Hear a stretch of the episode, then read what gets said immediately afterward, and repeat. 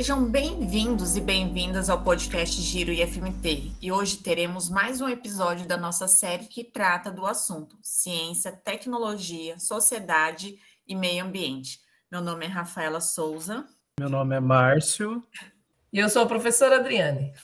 Juntos, vamos entrevistar pesquisadores que abordam como a ciência e a tecnologia fazem parte do nosso cotidiano.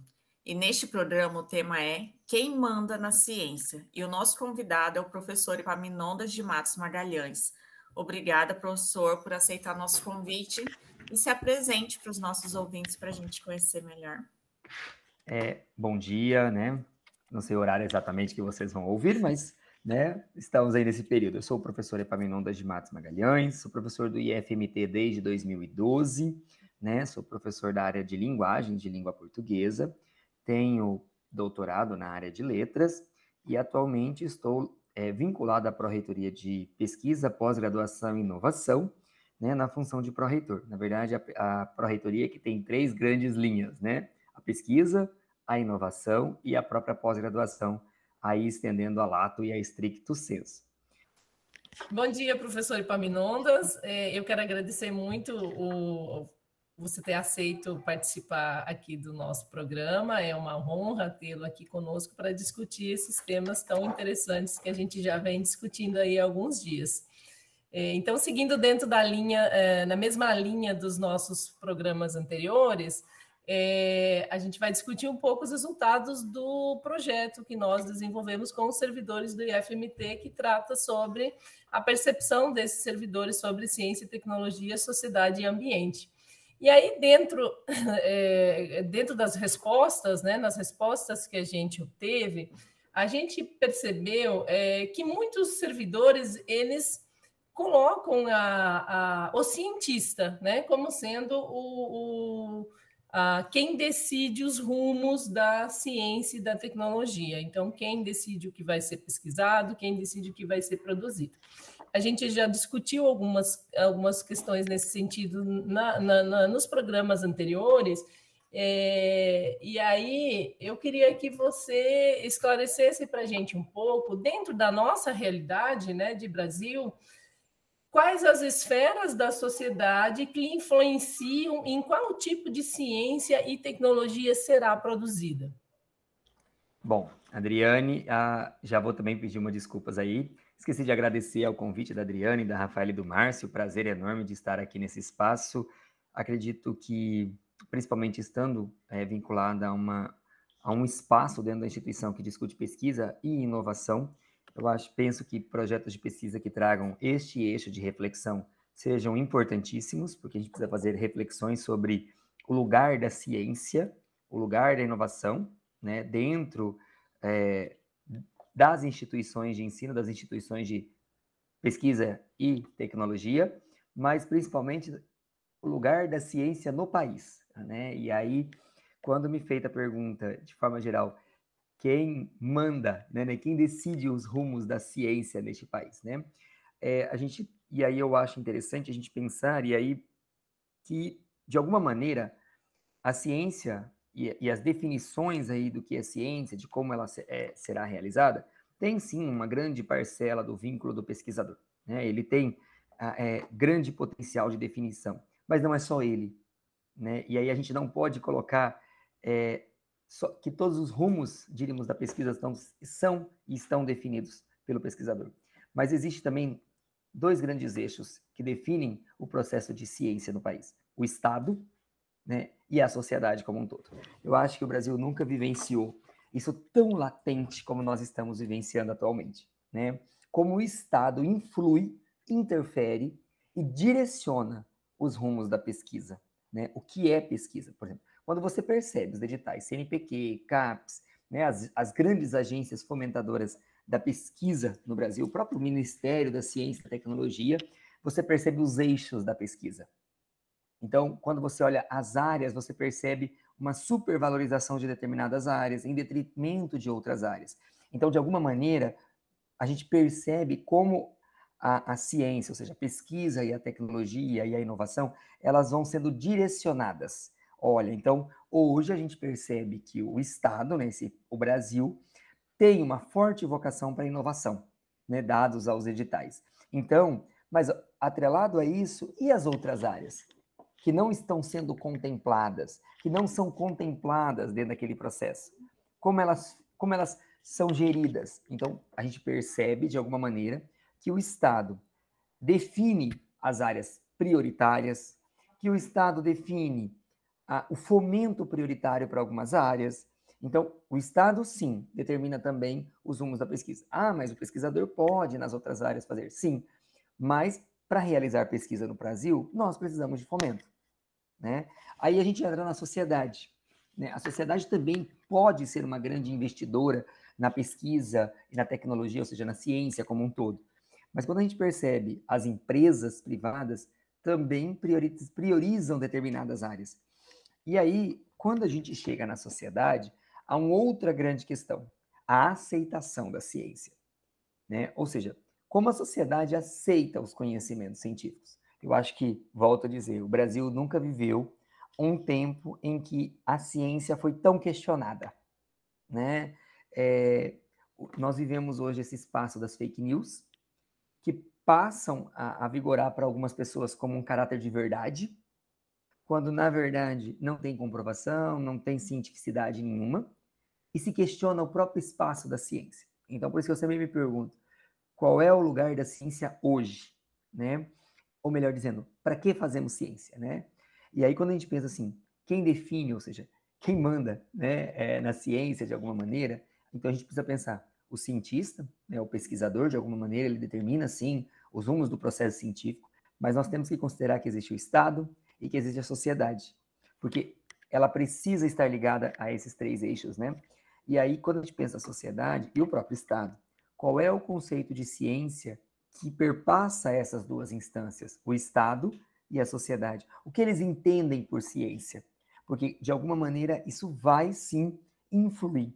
Porque se eles entenderem que ciência está atrelada somente a determinadas áreas, as outras áreas vão diminuir a, a, a sua potencialidade científica por meio é, do fomento, né? porque elas precisam de fomento para a realização da pesquisa. Então, de alguma maneira, é, como isso é visto?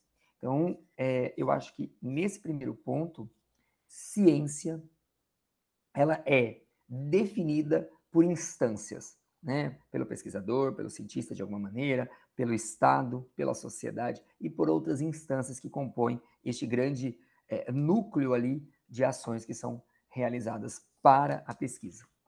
Então, é, eu achei bem interessante essas, essas suas colocações, e Paminondas, elas trazem aí uma luz né, para a gente sobre essa amplitude né, da, das questões científicas, porque é, esclarece para a gente qual é o tamanho né, das instâncias é, é, que influenciam, na verdade, do rumo que a ciência tem, tanto que a gente consegue observar é, em diferentes períodos da nossa história prioridades diferentes da ciência, né? Assim como a nossa sociedade vai evoluindo, a ciência ela vai sendo direcionada é, para a, os interesses aí é, do Estado, né? Do Estado enquanto nação. Quando você coloca que a sociedade tem esse papel, né, de definir os rumos da ciência, eu queria só que você ampliasse um pouquinho mais para gente, porque quando fala para mim sociedade, eu penso na população como um todo. Né? Será que a nossa população como um todo ela consegue ter acesso ao conhecimento e a ponto de conseguir interagir e influenciar no rumo da ciência? Ou será que dentro da sociedade a gente tem grupos específicos que fazem esse papel e o grande bloco da sociedade fica um pouco mais alheio, talvez, mais só recebendo essas, essas informações e, e esses, e esses produtos, esses conhecimentos. Né? E aí eu queria ser bem pontual quando eu coloco grupos específicos, é, talvez é, o mercado, né? E o mercado ele é gerido por alguns grupos. É, será que esse, esse, esse papel da sociedade ele hoje não está muito restrito ao mercado? Né? A influência do mercado na ciência e na tecnologia, que, e talvez será que esse, é, é, esse, esse, direcionamento que o Estado, né, enquanto nação, dá à, à ciência, qual a influência que o mercado traz nessa perspectiva que o Estado traz? Né? Qual o papel do mercado na nossa, na nossa, no nosso Estado? E aí, com isso, os rumos da ciência são definidos. Né? Porque, assim, eu, cons eu consigo enxergar a influência da sociedade, mas quando coloca sociedade para mim, eu penso é, no todo, né? Mas eu vejo também o todo muito excluído dessas discussões. Né? A sociedade, de um modo geral, a gente percebe que ela não tem acesso a essas discussões, seja por, por desconhecimento, né? Ou por, por falta de interesse ou por falta de tempo. Isso que você colocou, né? A ciência está passando por um momento de cheque pela sociedade, né? Está sendo bem questionada. Acho importante que seja mesmo né? porque aí, talvez isso desperte as pessoas para uma maior participação nessas decisões, né? É, são, são momentos pontuais são interessantes é, dentro de, uma, de um contexto histórico. Mas aí eu, eu queria que você pontuasse um pouco mais para a gente essa questão. É, qual é a sociedade que está influenciando nos rumos da ciência, né? É, é, a sociedade como um todo ou são alguns grupos específicos? E, e o quanto o mercado influencia no, nas decisões do Estado para definir o que, que, ciência, que tipo de ciência vai ser feita é, no Brasil, né, especificamente. Bom, então vamos lá. É, primeiro, é, o próprio conceito de sociedade, eu concordo plenamente com o que você apontou. É, e aí, assim, são dois pontos, né? O que eu quero dizer que a sociedade como um todo, e aí pensando como um todo, é o princípio da aceitação da ciência, né? E como ela, qual é o conceito? Ah, mas independente de ter ou não grau de instrução, de alguma maneira, as pessoas sabem, ainda que dentro daqueles conceitos que ela tem, o que é ciência. Ainda que ela diga, olha, ciência é, é, é o fato de eu tomar uma vacina na uma unidade de saúde. Isso daí é alguém que, que fez a vacina. Então, ainda que seja um conhecimento muito é, primário do processo científico, ela entende que há um, um, um processo científico na construção é, de determinados procedimentos, determinadas coisas que envolvem o dia a dia, o cotidiano dela é, ali. Então, e, e, aí entra a aceitação, né? Porque este sujeito, e aí eu vou, vou citar um exemplo muito mais simples, né? A vacinação, Covid, né? A gente percebeu o quanto a sociedade reverberou, reverberou discursos contrários à ciência. Então, aí eu digo a sociedade definindo, porque a ciência precisa ser legitimada, ou seja, ela precisa ser aceita por essa sociedade de alguma maneira, para que aquele conhecimento produzido ele tenha um espaço de legitimação e de implantação. Né? Então, essa sociedade precisa também estar ligada ao desenvolvimento da ciência, seja nos procedimentos de aceitação. Tá. Agora, logicamente, são grupos no país que vão definir, sim, os rumos da ciência. Né? E vou dar um outro exemplo, muito mais potencial? As empresas farmacêuticas. As empresas farmacêuticas são grupos muito específicos que atendem a fins muito específicos de produção de um determinado medicamento. Então, eu vou financiar pesquisadores para aquele determinado medicamento que atende ao mercado consumidor. Então, assim, então como a gente observa empresas é, do agronegócio financiando pesquisas para potenciar o agronegócio, é, grandes indústrias da área da saúde financiando pesquisa, grupos muito pequenos que financiam determinadas áreas e, logicamente, dão rumo à pesquisa. Vou dar um, um, exemplo um pouco melhor ainda. Quando a gente assiste os telejornais brasileiros, é muito interessante como eles supervalorizam determinadas áreas. É, aquelas chamadas é, USP, é, Departamento de Medicina da USP, é, acaba de é, encontrar a cura para determinada ou é, inicia pesquisas para isso. Mas muito raramente você vê chamadas como essa para as áreas humanas, as ciências sociais aplicadas, né? Por quê? Então você percebe como a sociedade, aí eu estou pensando né, como um todo, porque logicamente a sociedade também, aí eu, eu penso a população como um todo, super estima, não estou dizendo que são áreas menos importantes. Eu estou dizendo que todas as áreas são importantes, mas acaba que você vê a valorização daquelas áreas que impactam diretamente na vida dele, né? Ah, mas as outras ciências humanas, ciências sociais aplicadas no impacto? Impactam. Só que esse é um impacto a longo prazo. Porque quando você faz um estudo da sociedade, que a tendência é gerar uma mudança social, essa transformação social é um pouco mais lenta. Mas as determinadas áreas, o impacto é muito direto. Né? Uma vacina que provoca a cura de uma determinada, ou a prevenção de uma doença, ela é imediata. Então, os resultados são mais imediatos. Né? E nós somos uma população imediatista. Né? Nós gostamos dos resultados mais imediatos. E nós sabemos que pesquisa, ela, os resultados de uma pesquisa e a sua mudança, a sua transformação, elas decorrem em um tempo maior. Então, sim, a gente tem grupos específicos da sociedade que acabam determinando os rumos né, deste processo. E aí, volto lá. É, de alguma maneira, quando a gente percebe os próprios editais do Estado, são sempre editais, é, nós estamos recentemente com editais abertos aí do Estado, do Estado que eu digo, governo federal, estadual, que estão nas áreas agroambientais, na biotecnologia, né, nas, nessas, nessas áreas, e na, é, na tecnologia computacional. Então, os grandes eixos que estão sendo definidos como eixos de inovação, eixos científicos para desenvolvimento e pesquisa, com fomento significativo, com valores de fomento significativo para desenvolvimento da pesquisa. E aí que a gente percebe e entende por que, a resposta né, na pesquisa trouxe muita questão que a ciência, a tecnologia vem para salvar, né? A, vem para nos salvar, né? Que aí você pontuou essa questão que os jornais trazem muito isso, essa questão de tipo, ah, uma nova descoberta de uma cura para uma doença, né? bem editais, tipo, também para que uma resolução de um problema, então, sempre é relacionando a ciência com a resolução, com a resolução de problemas, que foi a, uma das grandes respostas da pesquisa que a gente fez, né? E perguntou, né? Se as pessoas entendiam as ciências assim, né? E muita gente colocou, né? Que a ciência vem para nos salvar. E eu, nós vou deixar o Márcio perguntar agora, né? Toda hora a gente Passa na frente, Márcio, vai, pode ir. sem problema, Rafaela, são comentários importantes, né? É, Epaminondas, muito profundo essa relação que você fez entre Estado, sociedade, cientista e áreas de atuação definidas né, é, em cada momento que a gente vive no nosso país.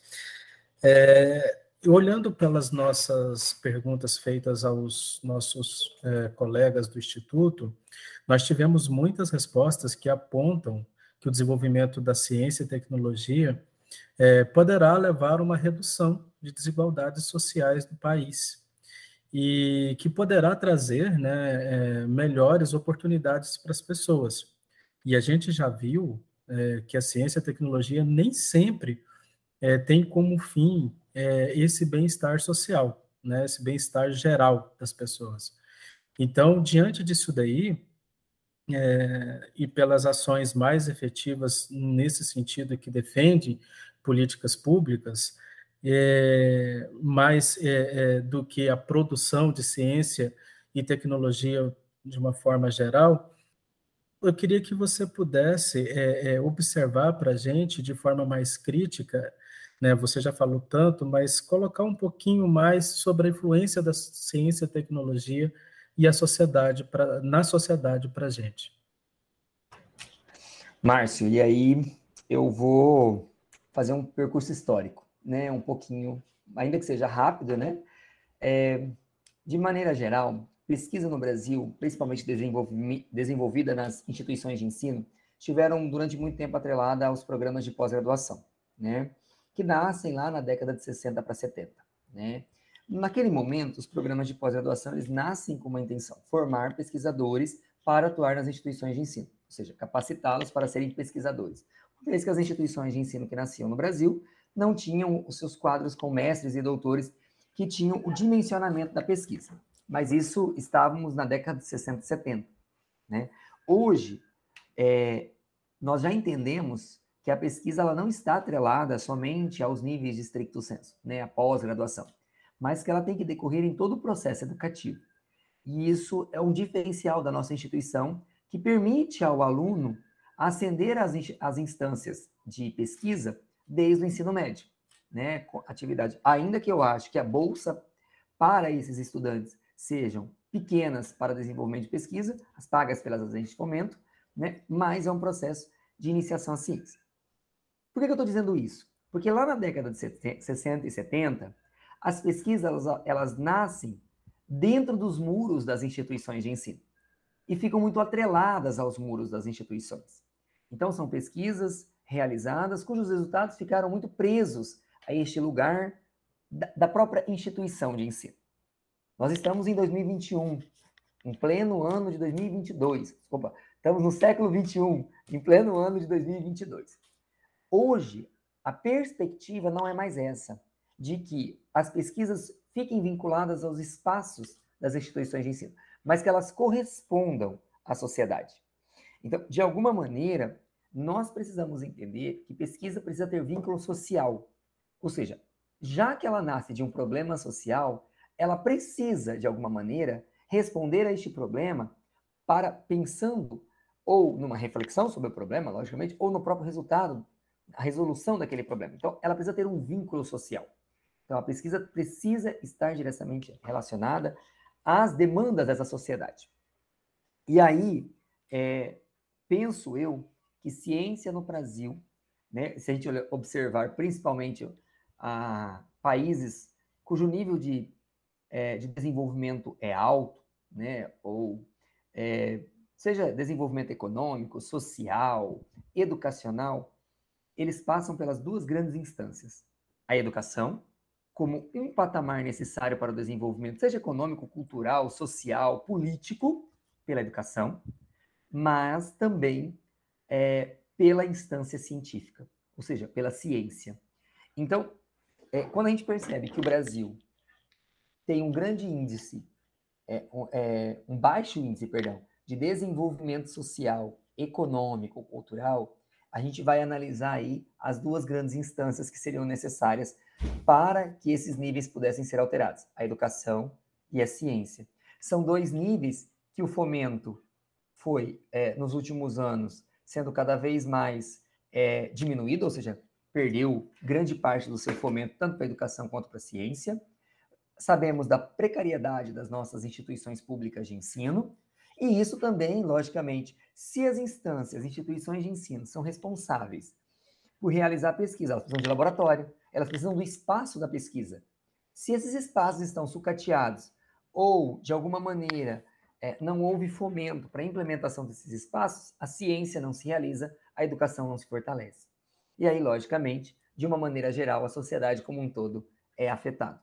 Então, é, penso eu que a ciência precisa estar atrelada às mudanças sociais e precisa sim atender às demandas da sociedade como um todo. Né? De alguma maneira, ela precisa dar esta resposta social. E aí, quando a gente dá a resposta social, não é necessariamente que ela vai apresentar a solução para todos os problemas, mas que ela vai levantar as reflexões para aquele problema. Né? O papel da ciência é sim levar à reflexão, levar ao questionamento. De alguma maneira, se nós questionássemos o lugar que o Brasil está ocupando, as questões econômicas, sociais, políticas que nós estamos vivendo, eu acredito que nós não estaríamos nessa condição. Então, o que nos falta é a reflexão crítica, né, provocada pela ciência e pela educação, que de alguma maneira carece como um todo. E aí eu não sei se eu te respondi. Respondeu sim. Acho muito interessante que respondeu é, plenamente assim o, o, o, o questionamento. É, e são reflexões que a gente tem feito dentro do nosso grupo de pesquisa também, é, e aí também disso surgiu a nossa ideia de fazer esse podcast na, na tentativa de levar um pouco além, né, levar aquilo que a gente está produzindo um pouco além da, do nosso quadrado, da nossa sala, né? Porque as discussões que são produzidas dentro da academia elas não fazem sentido se elas permanecem só dentro da academia, né? Então, acho que inclusive esse momento de, de descrença na ciência que a gente está vivendo aqui no Brasil é um momento bem importante de reflexão para as instituições elas se atentarem para isso, né? O quanto a instituição que faz a pesquisa, que faz a ciência, a tecnologia, ela está distante da sociedade, né? Então a sociedade precisa entender o que é que as instituições fazem, produzem, é, para a partir daí é, aceitarem, entenderem e concordarem com essas, com, com essas produções, né? E aí, a partir disso, participarem ativamente de forma mais crítica. É, e aí a gente, a gente tem uma maior aceitação né, daquilo que a gente entende, compreende e se sente parte. É, e esse é um papel que as instituições elas têm deixado um pouco de lado e talvez a gente comece a, a esse despertar a partir de agora, né? É, e também muito importante esse apontamento do, disso que você trouxe de, da importância da ciência e tecnologia, sim, para a mudança social, né, do, da, da, da, educação da ciência e da tecnologia, mas ela por si só não dá conta, né? Ela está atrelada às políticas sociais. Então, a gente precisa também que, as, que a, aquele contexto político uh, que o país vive, ele vise essa, essa melhoria né? E aí invista em educação, ciência e tecnologia para depois é, os resultados serem revertidos em é, melhores condições sociais para a população de modo geral, que seria deveria ser o objetivo fim, né, do que é produzido. E aí, dentro desse contexto, é, um dos questionamentos da nossa pesquisa foi com relação ao nível de confiança dos servidores em diferentes categorias profissionais. E aí a gente teve as três categorias apontadas como mais que as pessoas mais confiavam foram médicos, é, seguido de cientistas de instituições públicas e depois, em terceiro, cientistas de empresas privadas. Então, eu achei muito interessante porque as pessoas, mesmo às vezes a ciência estando. A, a, a ciência não, porque ela está presente no cotidiano das pessoas, mas o conhecimento em si de como ela funciona, às vezes está um pouco distante, ainda assim a, os, os, os pesquisados né, pelo nosso trabalho, eles, eles têm uma confiança muito grande nos cientistas.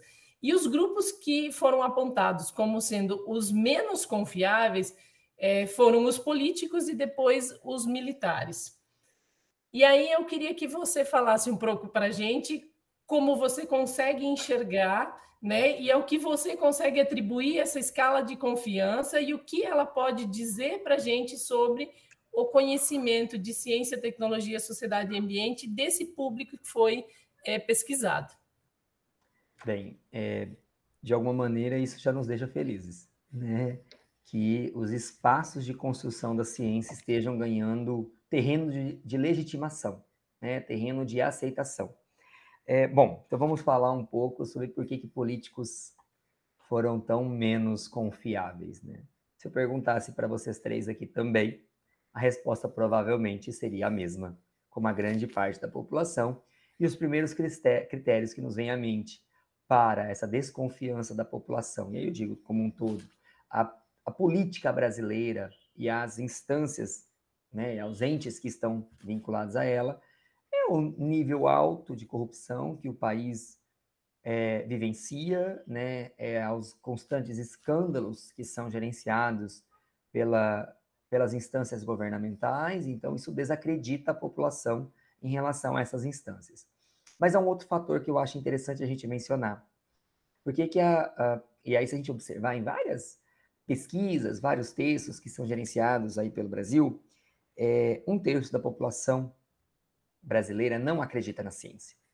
Né? Então nós temos aí uma gama significativa de população que não acredita. E muito se deve ao contexto religioso. Né? Ele também influi na, em acreditar ou não. Porque se atrelou a perspectiva de que a ciência questiona Deus e que constantemente a ciência está no lado oposto ao lado divino. Né? E aí eu estou colocando Deus porque nós estamos falando num país cuja maioria é cristão, né? não diminuindo aí as outras crenças que nós temos. É, mas, de alguma maneira, isso influi sim.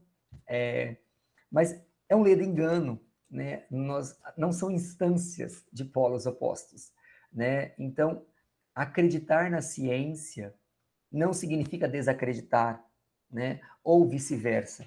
Até porque, muito raramente, a, alguma pessoa cuja perspectiva religiosa deixa de tomar algum remédio que tem como grande definidor a ciência, a evolução científica, quanto nós evoluímos cientificamente na área médica, na área social, uh, né, nas, nas áreas de linguagem, enfim, como nós evoluímos. Mas não significa que são polos. Mas influi, né, de alguma maneira influi, mas influi não bem é, pelo aspecto em si, mas como aquelas pessoas que estão à frente daquele determinado grupo se posicionam em relação à ciência. Então, é, é, muitas vezes é o discurso que se reverbera nas instâncias que provoca esse choque. Né? Então, de alguma maneira, é, há uma descrença muito grande ao contexto aí político, né? e aí nós sabemos aí, lógico, grosso modo, por vários fatores, mas há também um peso muito grande né, de uma crença de que ciência e religião elas não podem conviver, elas são lados opostos no processo. E aí, eu vou levantar um questionamento aí, mas não vou procurar responder. mas nós vivemos num país que se intitula laico, né? Por excelência. Hum. Mas nós temos nas instâncias políticas os grupos dentro do Congresso Nacional que influem diretamente na legislação brasileira, que constrói a legislação brasileira, né, que são a, a, a né, o grupo religioso, é, de alguma maneira, que determina os rumos da legislação, de forma que muitas questões que nós precisaríamos ampliar em termos de é, transformação social e cultural, que passa pelos estudos também científicos, porque para que chegasse até ali, é, nós tivemos inúmeros estudos que são barrados em termos de aplicabilidade, porque existe uma interferência é, de cunho religioso. Então, será que de fato nós vivemos um Estado laico, né? um Estado de direito, né? e todas essas instâncias? Então, de alguma maneira, a ciência ela tem essa esse dimensionamento, né? Ou seja, lembra daquele o que influi é, na ciência? Todos esses fatores entram ali e acabam modificando os rumos, né? Vamos dar um exemplo muito simples. Quando a gente vai discutir ah, a questão ah, da aceitação é, homossexual no Brasil, né? E como isso vai ser tratado nas diversas instâncias educacionais. Nós temos inúmeras leis que tramitam, inúmeras leis que não são aprovadas, porque determinadas instâncias é, é, propositivas de legislação não conseguem compreender a necessidade dessas discussões nesses espaços de educação, por exemplo. E isso chega lá, e quantas pesquisas nós temos que afirmam a necessidade dessas discussões? Então, só para a gente perceber como tudo, é, de alguma maneira, volta para aquele estado que determina os rumos do que é ciência de alguma maneira, como vai se dar o fomento à ciência, né? É, as áreas que determinam, é, que são determinadas para a ciência, enfim, de alguma maneira está ali também. É, Paminondas, foi novamente bem profundo suas colocações, né? E a gente percebe que toda essa relação que você faz de alguma forma, as instituições de ensino elas podem é, contribuir para melhorar a compreensão tanto de servidores quanto de alunos. É, e aí eu queria saber de você o seguinte: como é que elas podem ajudar nesse processo para que a, o rumo da ciência e da tecnologia no nosso país possa de alguma forma caminhar é, de uma forma mais fluida, né? Agora sim é uma pergunta difícil, né? De todas que vocês fizeram, essa é, diríamos, a mais pesada. Como? Agora a gente pediu a solução, né? É. Não é. existe. É. Como Aí fica sempre mais difícil. Fazer a coisa acontecer. Eu acho que, vamos lá, nós estamos vinculados a uma instituição de ensino, né, que realiza, que tem no seu tripé o ensino, a pesquisa e extensão. Né? Atrelada a ela, nós temos programas de pós-graduação, nós temos editais de fomento, ainda que com valores que precisam ser ampliados, e eu concordo plenamente, mas é, o que, que eu acho que nos falta? Né? Nos falta ampliar as ações. E quando eu digo ampliar as ações, eu não estou dizendo somente é, de fazer a divulgação é, das ações de pesquisa que nós fazemos. Né? Eu acho que isso é uma primeira etapa. Logicamente, por exemplo, se nós perguntarmos no âmbito do próprio IFMT, dos nossos servidores, se eles conhecem os nossos pesquisadores, as nossas pesquisas, o que vem sendo feito, a maioria vai responder que não conhece. Né? Então, de alguma maneira, precisa sim de fazer uma, uma, uma divulgação mais assertiva, mais pontual, e aí a gente tem as, as, as, os mecanismos que são utilizados, né, é, que podem ser utilizados. Mas nós vivemos na sociedade do imediatismo, né? Então não adianta divulgar, por exemplo, é, grandes textos, né? As, a, a, a, gente tem uma tendência, e professor de linguagem principalmente, é, a gente tem uma tendência aí, de, fazendo análise mesmo, de ler textos curtos. Então a gente precisa ampliar a forma de divulgação, mais com aquilo que chegue mais, mais próximo à sociedade. Então a gente precisa se aproximar dessas pessoas. Então, primeiro é ampliar a rede de divulgação, segundo é ampliar as ações. Olha, nós temos, por exemplo, 2.200 servidores aproximadamente no âmbito do IFMT. Vou pegar o IFMT porque é o nosso locus né, é, é, atual. É, 2.200 servidores. Nós temos uma média de 200, 200 vagas nos projetos. Então, nós temos 10% pra, de, de desenvolvimento de ações de pesquisa. Isso é muito pouco para uma, uma instituição. A gente precisaria ampliar isso, mas ampliar requer também fomento. E aí nós estamos vivendo é, um estado de cortes orçamentários constantes que afetam diretamente a pesquisa e a ciência no Brasil, que são desenvolvidas pelas instituições de ensino. E eu não digo só o Instituto agora, eu digo toda a rede federal, incluindo as universidades federais, que tiveram é, decréscimos nos seus valores. E não estou dizendo do último, estou dizendo do constante decréscimo de valores para a pesquisa. Então, primeiro é ampliar a rede de divulgação das pesquisas que já são realizadas e os seus resultados, que é importante dizer que nós produzimos pesquisa, mas que resultados das nossas pesquisas estão chegando. Né? O que, que elas apontaram de, de interessante que impacta no dimensionamento das ações, seja dentro da própria instituição, que dimensionam as ações dentro da sociedade, que podem melhorar o convívio, a vivência desta sociedade, ampliar as ações de pesquisa, ou seja, fomentar mais ações de pesquisa. E aí entra o grande detalhe: sair dos muros. O que nós precisamos fazer de fato é sair dos muros. Nós estamos ainda muito próximos à década de 60 e 70. Né? É, se eu perguntar assim, se eu sair ali fora e perguntar para a sociedade se eles conhecem pesquisa, vocês ficaram sabendo que o IFMT desenvolveu durante o Covid tal coisa? Ele vai dizer assim: não, foi feito. Por quê? Porque isso não foi amplamente divulgado para fora dos muros da sociedade. Vamos dar um exemplo. Quantas pesquisas nossas foram feitas no período do, da pandemia, mas que pouco sabe? Isso tanto fora dos muros quanto dentro dos muros. Até dentro do nosso muro, da nossa, do nosso próprio quintal, há um desconhecimento muito grande. Né? Então, eu acho que a gente tem que ampliar o fomento, ampliar a rede de divulgação, e também, e aí eu acho que a importância do projeto como o de vocês, tá? E aí, assim, não estou fazendo média porque nós estamos aqui juntos, não.